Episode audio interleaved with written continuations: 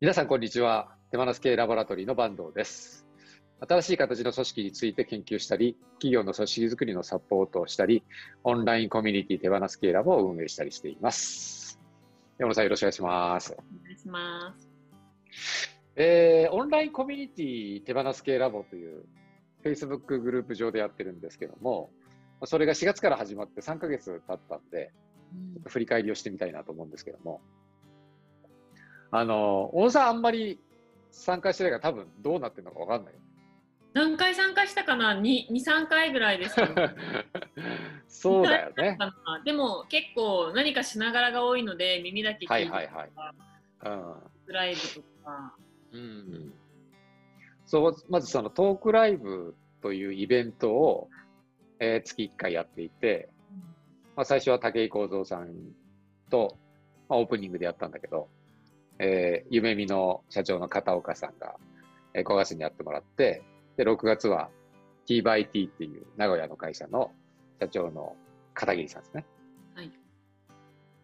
やってもらったりしましたね。ん？合ってる？合ってないな。えっ、と、抜けてた。えっ、と、ストリートスマート、えー、さんも1回やってもらいましたね。はい。はい。えー、だからもう4回やってるわけだね。ということで、まあそういったイベントを、最初はオンラインコミュニティの中限定でっていうことでやってたんですけど、先月ぐらいからは、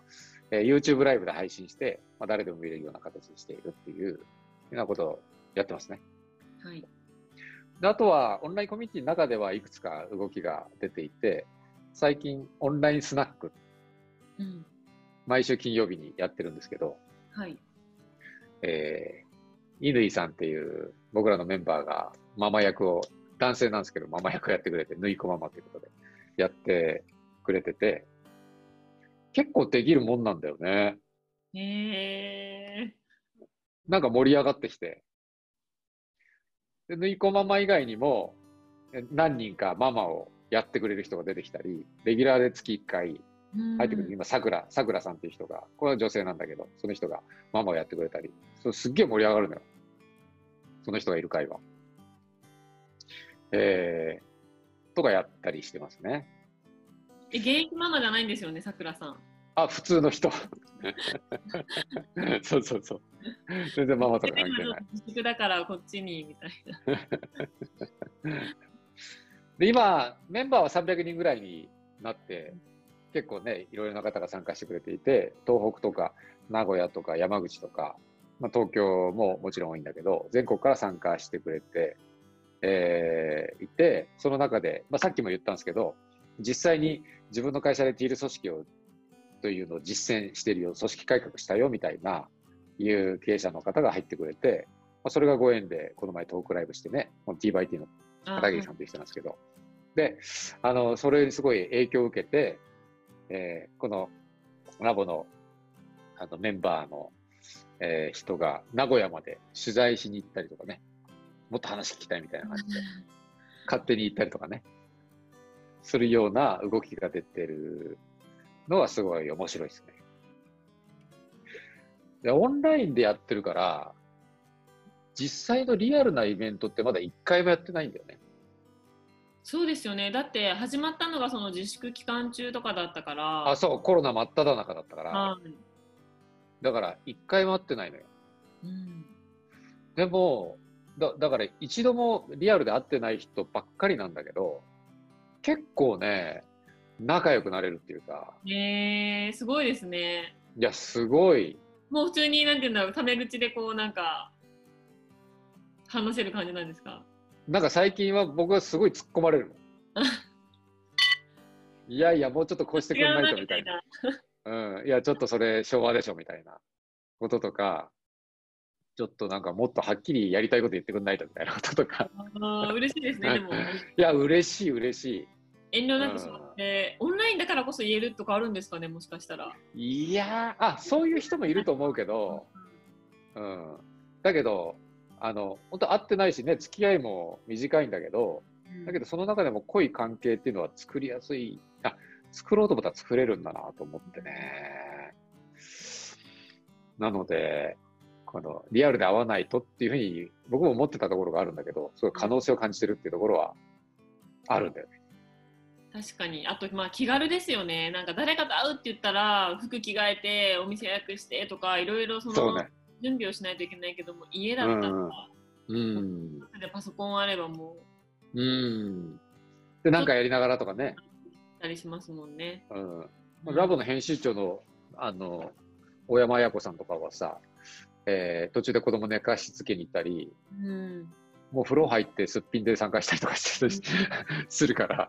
そういうのはできないですもんねリアルじゃ。もう子供寝かしつけて風呂入ってまた戻りますみたいな。そうそうそうだよね。うん。だそういうことを、そんな感じで、なんか薄く緩く関わりながらでも、だけど定期的に集まる場があったりすると、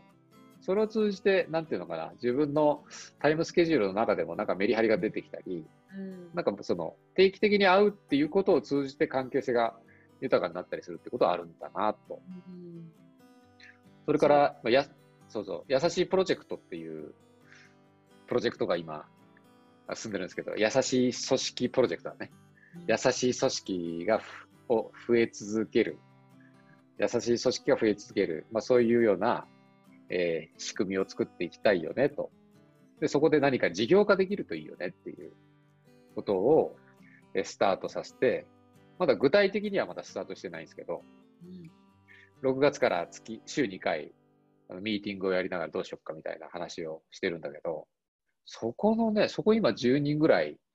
参加してくれてる人がいるんですけど、えーそこの人たちのね、え、うーんと、優秀さがすごいね。へえ。あの、レスポンスの速さとか、うんあとは、コミュニケーション力とか理解力の高さとか、持ってる知識の量とか、あとは人間性、うんすごいんだよね。僕、そういうことは前にも経験したことがあって、えー福コンっていう、まあ、福岡で、福岡の街を盛り上げようみたいな、そういう、まあ、コミュニティイベントを5年前に、えー作ってやり始めた時があったんだけど、もともと鎌倉で鎌コンっていうイベントがあって、えー面白法人解約の柳沢さんっていう人が、その IT 企業の経営者の方たちとあの作ったイベントなんだけどね、それも鎌倉の街を盛り上げようみたいなことでやってるんだけど、もうそれはみんな損得関係ないっていうか、自分たちも参加費を払って参加して、ただ、なんか面白いアイディアとかあったら、それ乗っかろうみたいな、いうな感じでやってるところに、その副コンっていう集まりに集まってくる人がすごいユニークで面白い人が多くて、それが楽しかったね。で、思うんだけど、その、これは儲かるかどうかとか、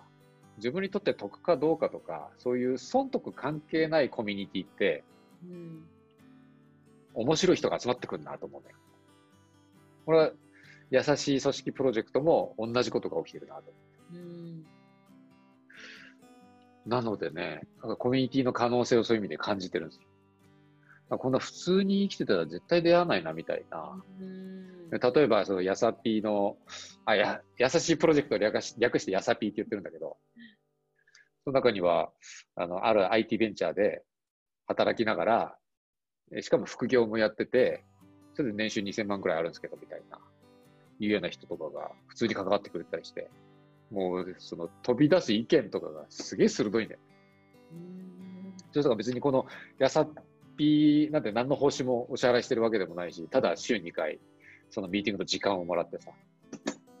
やってるのに、そんな人もいたり。えー、あとは、まあ、大手企業に普通で働きながら、えー、就業時間中に耳だけ参加してくれる人とかさ、へえなんかそういう人との出会いはすごい貴重だなと思って。でそういう人たちが、なんか、あのーえーお互いの力を結集しながら面白いことができればいいなっていうことを思ってるんですけど、えー、今度新しいいくつか事業、こういうことをやっていこうということがまとまりつつあるんで、えー、それが、まあ、そういう仲間、面白い仲間でできていけると面白いなと思うし、まあ、こういうのにそのあ興味があるなっていう人がいれば、でこれはその役割分担なので、実際にことを進める人がいてもいいし、うん。企画を考えるのが好きだっていう人もいるし、そういうの別にないんだけど、ただ応援したいみたいな。興味があるのがあれば乗っかってみたいっていうのがあればいいし、ただ見守ってる、その、オブザーブしてるのだけが楽しいっていう人もいてもいいと思うし、そういろんな関わり方があっていいと思うので、このオンラインコミュニティとか優しい組織プロジェクトとか、まあ興味がありそうな人、まあ、優しい組織プロジェクトって意味がわかんないと思うんだけどさ。が多そうですね、なんか。うん。うん。やっぱりなので、そうしてると似たような人っていうかやっぱ会社の人とその取引先とって、もう会う人が限られてくるけどうん。それちょっと外に出るだけでいろんなこう学びと刺激が得れそうそうなんだよね。うん。で、今までは外に出るっていうのが、さっき小野さんが言ったように、よいしょって、うんやっぱ身も心も準備して、お金と時間使って、どこかに出向いていかないといけないっていう感じだったけど、今は家の中にいても、外の世界とつながることっていうのはできるからさ。これは本当に面白いなとうんいいですね。思ってる。うんやり、そうやり始めてよかったなと。僕もオンラインコミュニティっていうものの作り方っていうのはよくわからない、わからずにやってるので、うんだから皆さんからも教えてもらいながらやってるっていう感じなんですよ。だから、ぜひ覗いてほしいなと。俺参加費とかもかかるわけじゃないんで、うんもっといろんな人と出会い、面白く出会えたらいいなっていう感じでやってるんで。はい。よかったら覗いてくださいという。